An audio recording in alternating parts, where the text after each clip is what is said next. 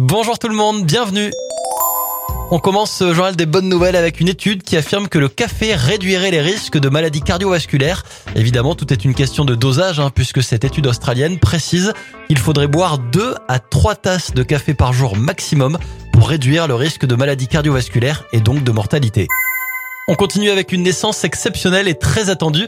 Le parc Planète Sauvage, situé près de Nantes en Loire-Atlantique, a officiellement annoncé l'arrivée d'un nouveau pensionnaire, un girafon, un bébé girafe qui mesure déjà 1m80, une première pour cette espèce en parc zoologique européen cette année.